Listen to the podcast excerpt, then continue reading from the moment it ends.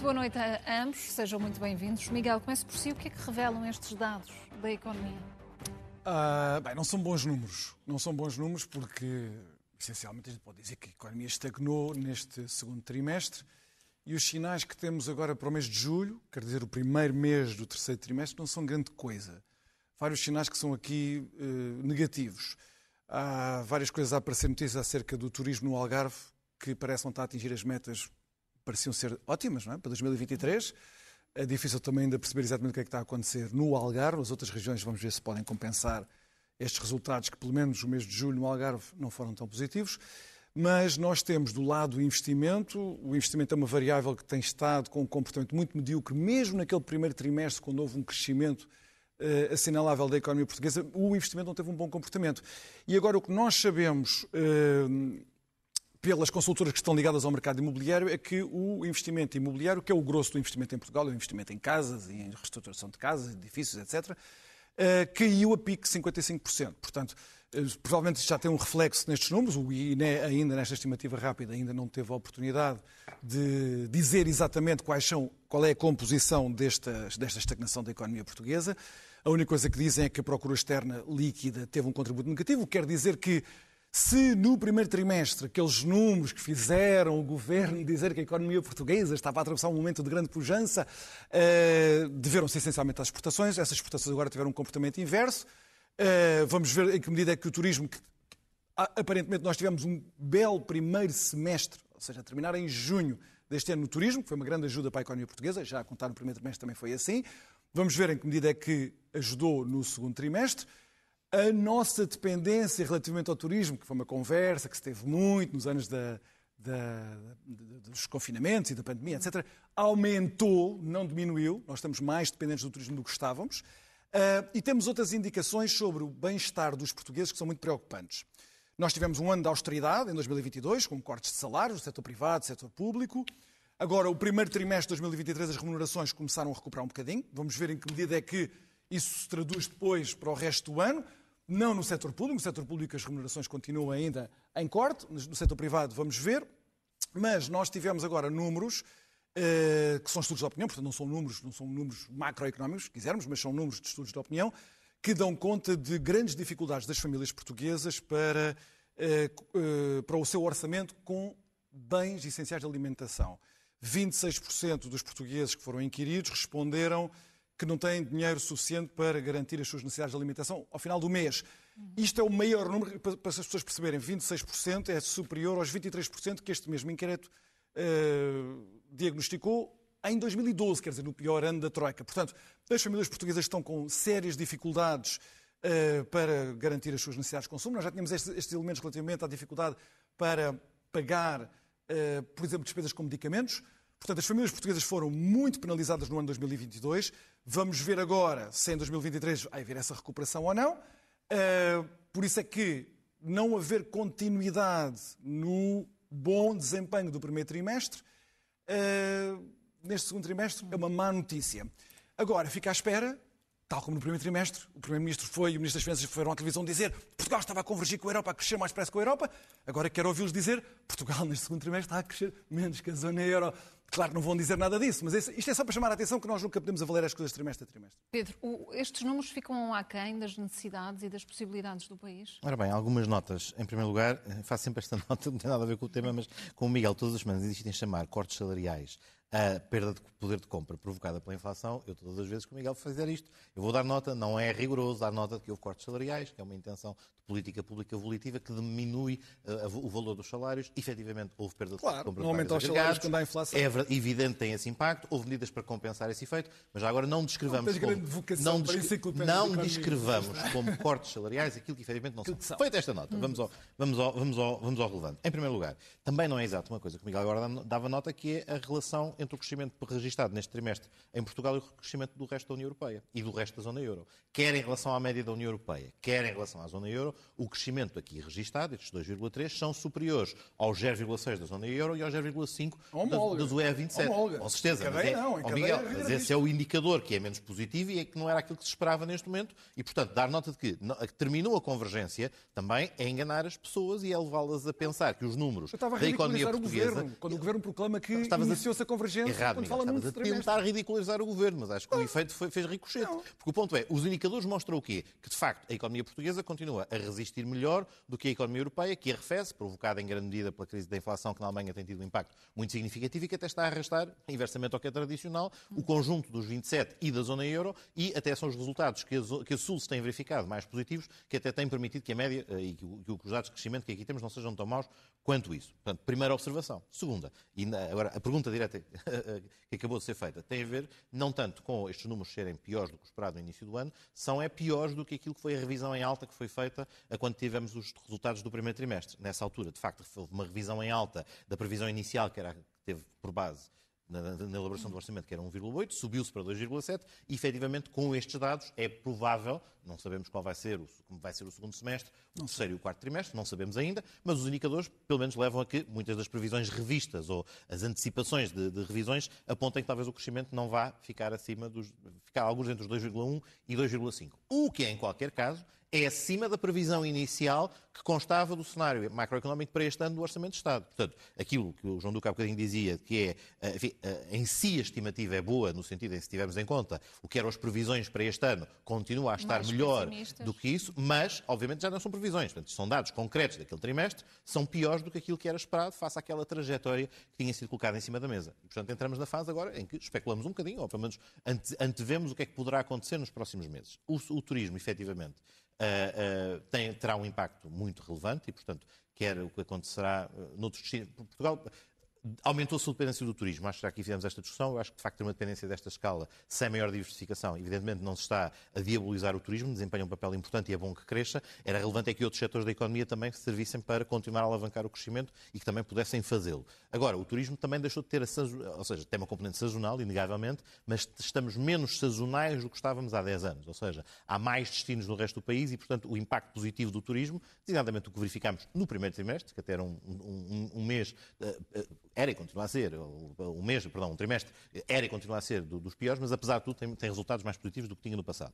Agora, efetivamente, é, uh, provavelmente, quando, quando virmos os dados agora do, do terceiro trimestre e tivermos a, a, previsão completa e não este, este relatório rápido, perceberemos melhor o que poderemos contar para a segunda metade. Há aqui um aspecto que também, enfim, não resulta de, de, destes indicadores que temos vindo a discutir, mas que é importante também sublinhá-lo, prende-se com o impacto uh, na vida de, de, das famílias. Uh, felizmente, julho foi um mês em que voltámos a ter um recuo da inflação e, portanto, em que uh, a previsão de fecho do mês é 3,1. E, portanto, já se aproxima de valores de uma normalidade a que estávamos habituados nos últimos, nos últimos tempos, nas últimas décadas. Evidentemente, não estamos ainda nos valores desejados, mas introduz-nos para um debate ao qual não podemos fugir. É verdade que os números mostram que, em parte significativa, a economia portuguesa é penalizada por um arrefecimento das exportações.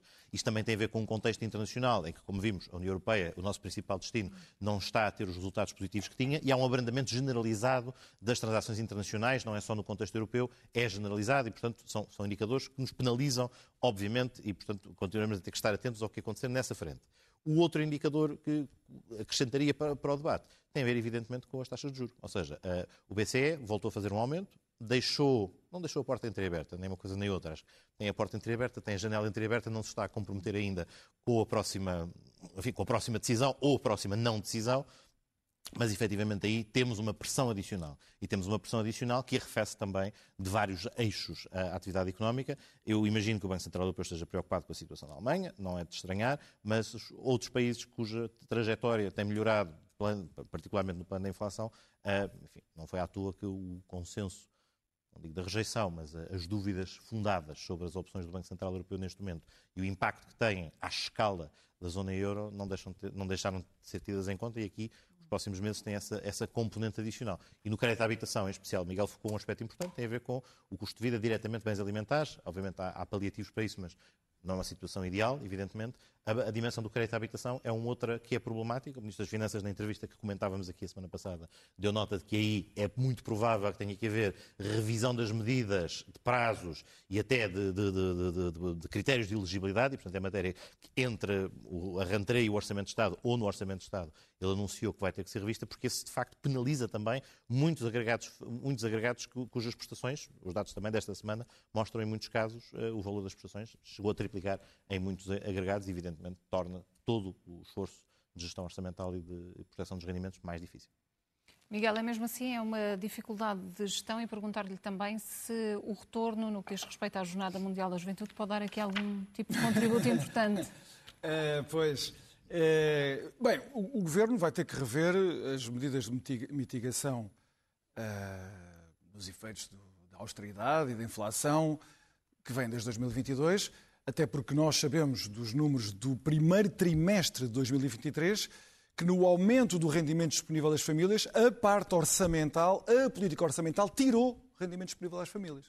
Mesmo se nós levarmos em linha de conta as medidas de mitigação, ah, portanto, os subsídios, Todos o auxílio ao consumo, mesmo assim, com o que o Estado retirou em impostos às famílias, a parte que vem do orçamento, portanto, das políticas do Estado português, retiraram o rendimento disponível das famílias no primeiro trimestre. Repare-se bem, no primeiro trimestre que cresceu anormalmente. Por isso a minha preocupação com este trimestre e com os outros.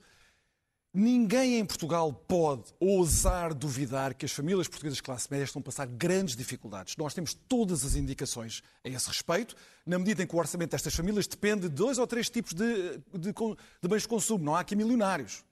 São pessoas de classe média. Portanto, alimentação, transporte, saúde e habitação são cabazes de, eh, de bens que, no caso da habitação, vai ter, graças à, à, política deste governo, vai ter o efeito oposto que se desejava. Aumento das rendas e, muito provavelmente, o aumento do preço da habitação comprada nova. Se não houver, nós não podemos sair daqui. Pode haver retórica socialista que se quiser. Se nós construirmos menos casas, o preço das casas aumentará. Se assustarmos o arrendamento, os proprietários tiram casas para arrendar do mercado, fazendo aumentar as rendas. Isto aconteceu em toda a parte na Europa, não era aqui que ia ser uma exceção. Mas eu queria chamar só a atenção para outra coisa. Há, na véspera das eleições, das últimas eleições legislativas, tivemos o Primeiro-Ministro sempre a dizer que se batia pelo aumento uh, do peso dos salários no rendimento disponível dos portugueses.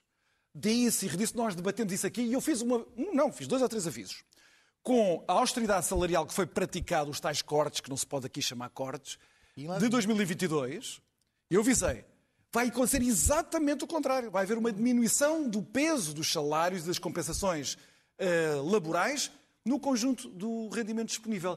E é exatamente isso que agora os números mostram para o primeiro trimestre de 2023. Portanto, nós somos dos países, eu até trouxe aqui os números, que tiveram maiores quedas. Nós temos o peso dos salários a contar menos no rendimento disponível desde 2020 até ao final de 2022. E, portanto, é por isso que nós, eu estou a dizer, nós temos de estar muito atentos às remunerações, porque os trabalhadores portugueses, as classes médias portuguesas, mesmo com a economia a crescer, foi sempre isto que eu alertei, mesmo com a economia, nós não estamos com troicas, não estamos com bancarrotas, mas com a economia a crescer, as, as famílias de classe média estão a perder uh, eh, um, poder de compra.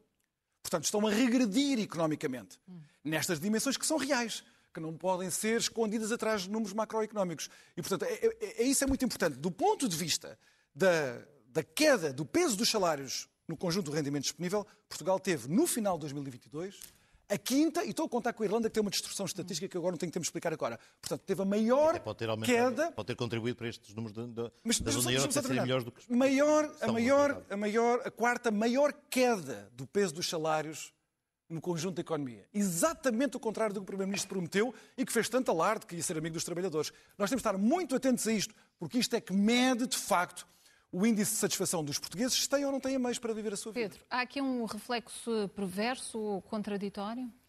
Vejamos, eu queria começar por esta questão da política de rendimentos. E, e, obviamente, o quadro da prioridade para a legislatura tinha a ver com valorização eh, remuneratória, tinha a ver com valorização de rendimentos, em particular no setor público. Obviamente que é um quadro de programa político do Partido Socialista que antecede uh, o choque inflacionista que tivemos no ano seguinte. Ainda assim, o Orçamento de Estado para este ano, assim como o do ano passado, mas em particular o deste ano, quer no que respeita ao acelerar das produções remuneratórias, quer no que respeita também à vontade de aumentar uh, enfim, as remunerações da função pública, é algo que será uma peça-chave determinante para isto mesmo, porque tem um efeito de arrastamento e porque também, obviamente, em relação a muitos milhares, muitas centenas de milhares de portugueses, tem um impacto direto.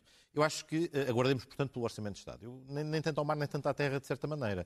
Enfim, eu que até, de certa maneira, critiquei o Ministro das Finanças da semana passada, quando referiu que, em relação a tirar dinheiro para cima dos problemas, não os resolve. O Ministro das Finanças tem que fazer o exercício completo complexo, que é, por um lado, temos uma trajetória de consolidação orçamental que visa também redução do déficit e redução da dívida, e até houve indicadores que, muito provavelmente, até conseguiremos chegar mais cedo abaixo de um valor de 100%. Ah, eu tenho a certeza que vamos. O que é algo que seguramente reconhecemos todos como também sendo positivo. Positivo a vários níveis, no, no que significa de alívio de pressão que os mercados exercem sobre a República. Em alguns casos dos membros deste governo, não, não, António não, Costa, é uma conversão recente. Mas enfim, nós em tempos de jornadas é mesmo, católicas é, a que vemos nada disso. É a mesma política, é a mesma política orçamental desenvolvida desde 2015. Que se, que se debate, que se debate, que, se debate, não estás a reestruturar a dívida. Tens é o que eu estou a dizer. uma alteração estrutural. Ministros do atual governo uma alteração estrutural de políticas também no que diz respeito à resposta que o Banco Central Europeu e as instituições deram, que não era exatamente a mesma que tinhas entre 2015. Mas o ponto agora é outro. Desde 2015 há uma trajetória e uma estratégia de consolidação orçamental que vai ter estes efeitos vantajosos. Obviamente ela tem um problema. E era nisso que, de alguma maneira, não era propriamente quanto às políticas de, de, atuais e quanto ao, ao, ao miolo do, conteúdo das propostas que estão em cima da mesa, mas tem a ver com a dificuldade, obviamente, quando uh, uh, temos setores fundamentais para o Estado Social em que a questão remuneratória é muito relevante. Vê-se isso quer no setor da saúde, quer no setor da educação. Não, deixam, não, não podem deixar de ser fatores em cima da mesa e, portanto, a, a difícil tomada de escolhas no que respeita ao acelerar a trajetória de consolidação para retirarmos daí vantagens e até podemos libertar serviço da dívida para poder fazer outras coisas depois, gera, enfim, eh, as, dores de crescimento e as dores de dificuldades de gestão. E, portanto, quanto a isto, eh, eh, não, não alinho na visão catastrofista do Miguel, porque, obviamente, temos ainda muitas coisas para anunciar este ano no próximo orçamento e este está assinalado desde o início como matéria prioritária. Não, não, não gostaria de deixar de só de comentar a, a pergunta só das Jornadas Mundiais da Juventude. Hum. Eu acho ah, é que verdade, neste, neste, neste, domingo, Marcos Mendes fez aqui um balanço, até fez um comparativo do que, é que, hum. o que é que se gasta, onde, o que é que fica. Ou seja, o balanço não é fácil de fazer. Não. Mas há aqui um fator que devemos ponderar. Ou seja, que era interessante que quando fizer esse, esse reflexo, eu acho que é importante que venha a ser feito, há também um impacto que já estamos a ver que pode ser negativo no turismo em Lisboa durante esta semana. Ou seja, o que é que está a acontecer? Muitos daqueles que vêm às Jornadas Mundiais da Juventude, a sua opção de alojamento ou de estadia não é no setor do turismo, por assim dizer, ou seja, tem outras formas, e portanto a rede de apoio, de acolhimento, de, de famílias de acolhimento acolhe-os, e portanto também há muitos turistas que evitam o momento, não digo de confusão, mas de grande confusão, no sentido de grande concentração de muitos, muitas centenas de milhares de pessoas, e portanto há muito registro já de algumas unidades hoteleiras em Lisboa que estão abaixo do que seria o seu regular nesta altura. Contudo, depois, evidentemente, há também o retorno que a presença destas pessoas aqui traz. O Presidente da Câmara fazia hoje umas contas um bocado criativas, multiplicava os dias de estadia uh, e o valor médio de quanto é que gastavam, 20, 20 ou 30 euros, pelo menos, cada, cada, cada pessoa que vier, e multiplica isto por 7, só que ele depois multiplicava por 10, depois aquele valor era, era um bocado excessivo. Em qualquer caso, aguardemos por estas contas. Eu acho que, obviamente, há da parte dos decisores que mobilizaram recursos, mobilizaram recursos e não é só recursos uh, uh, dos custos da, da, das intervenções no espaço público, dos custos da, da, garantia da segurança, há também outros custos que são os custos inversos, ou seja, o que não se consegue desenvolver na área metropolitana de Lisboa durante esta semana. Muitos serviços estão abaixo do seu, do seu habitual, muitas pessoas estão em teletrabalho, claro. essas que estão em teletrabalho trabalham, há mesmo pessoas que meteram férias, uhum. portanto, a produtividade da área metropolitana de Lisboa manifestamente será inferior. Isso também tem um custo que é mais difícil de quantificar, mas no fim do dia uh, não teremos a certeza absoluta de qual, foi, qual foram os impactos. Agora, inegavelmente, há uma outra dimensão, que é aquela também do efeito reputacional ou do efeito de divulgação do país. Eh, enfim, eu acho que, apesar de tudo, Portugal não está hoje tão carente desta dimensão da sua divulgação do que estava, por exemplo, há, há, há 20 anos durante a Expo 98, ou seja, foi, eh, o dar-nos a conhecer é hoje menos central por exemplo, para, para a atratividade e para o turismo do que era nessa altura, mas continua a ter um peso relevante. Era interessante que esse estudo pudesse ser feito, mas eu acho que só para o ano ou depois é que haverá uma capacidade de medir todos estes elementos. E os impactos que nós fazer, vamos ter que compreender no futuro pelos investimentos que foram feitos, como foram feitos na altura da Expo 98, que alteraram Miguel, a cidade para, e alteraram a zona ribeirinha. E isso são, são, são, são estes, anteciparam-se alguns investimentos que estavam previstos há muitos anos. É verdade. Mas, de facto, é verdade. Eles é verdade. de manutenção. Ali a zona, da, a zona onde vão decorrer, a zona do palco principal, no fundo ele permitiu a saída dos contentores e o acelerar é. de uma requalificação que estava prevista há muito tempo e este foi o... E nós temos muita dificuldade em medir, em comparar com o tipo de consumo que um peregrino pode fazer aqui, investimentos deste tipo. Portanto, há investimento público que é realizado com este pretexto, muitas vezes nestes países, Portugal, mas não é só Portugal, Grécia, é preciso ter estes grandes eventos para ter um pretexto para fazer, ou para acelerar a execução de investimento público planeado. Pode desbloquear muitas vezes, e neste caso foi mais um desses. Também depois estaremos cá para avaliar o impacto desse será, investimento. Será público. seguramente um, um, tema para, para um Linhas Vermelhas mais à frente, mas antes, meus senhores, apelo ao vosso poder de síntese. Miguel, sobre o diploma da carreira dos professores, o Presidente da República disse este fim de semana que estão reunidos os requisitos mínimos para abrir a porta aqui a uma promulgação. Depois de ter vetado, depois dos avisos que fez, sabe a pouco? Para os sindicatos vai saber a pouco, claro, e para os professores em, concreto, quer dizer, na situação concreta, claro que é nada, isto é nada, não é? Com exceção dos 70 mil que progridem com, com É verdade, com, mas cria a, a diferenciação, que também é uma coisa de mau-estado entre a classe profissional. Havia uma grande, agora cria-se uma grande diferenciação entre aqueles que têm mais tempo reposto e outros que têm menos tempo reposto. Isso é sempre péssimo numa classe profissional e os sindicatos também têm denunciado isso e eu acho que eles têm razão. Mas o ponto é, nós tivemos aqui uma amostra do que é que vai ser a relação política do Presidente da República com o Governo e com o Primeiro-Ministro em particular. Uh, Marcelo Rebelo de Sousa não vai perder uma oportunidade para, numa questão mais sensível como é esta, uh, de provocar o Governo, mas sempre muito receoso de ir até às últimas consequências. Portanto, se agora os sindicatos disserem ao Presidente da República então tanta coisa, estava ao nosso lado, uh, fez aqui tantas proclamações, era o futuro do país estava em causa, e agora, portanto, quando sabemos, sabemos que há lá mais duas alterações, essas não conhecemos ainda, mas a única que sabemos é que há no preâmbulo um designadamente que atira uma possibilidade para futuras legislaturas. Bem, em futuras legislaturas, qualquer partido que vença as eleições pode dizer professores, nós vamos despejar completamente o que o Partido Socialista fez agora e vamos fazer uma coisa completamente diferente. Ou vamos contar uh, todo o tempo, ou até vos vamos dar um bónus. Não se percebe. E o, e o Presidente da República, para sair daqui, uma, enfim, uma saída minimamente airosa, diz: não, não, eu queria uma porta que não tivesse fechada. Puseram lá no preâmbulo um designadamente para legislaturas futuras. Uh, pronto, é, é, melhor do que nada, é uma porta entreaberta. Uh, para muita gente será, isto será visto como uma grande farsa entre o Primeiro-Ministro e o Presidente da República, não é? os dois a, a, uma farsa.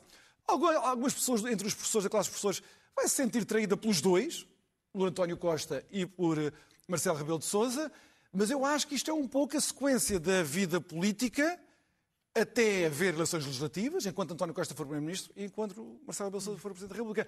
Não sei se é grande coisa para o país. Por isso, os líderes das oposições, o líder da oposição, neste caso do meu partido, mas os outros líderes dos outros partidos, à esquerda e à direita, é bom que ocupem este espaço, porque isto não é bom para ninguém. Pedro, o, o governo arrepiou caminho, mas não fica aqui comprometido com nada? Vejamos, arrepiou caminho. Eh, há uma recalendarização, não é bem uma recalendarização.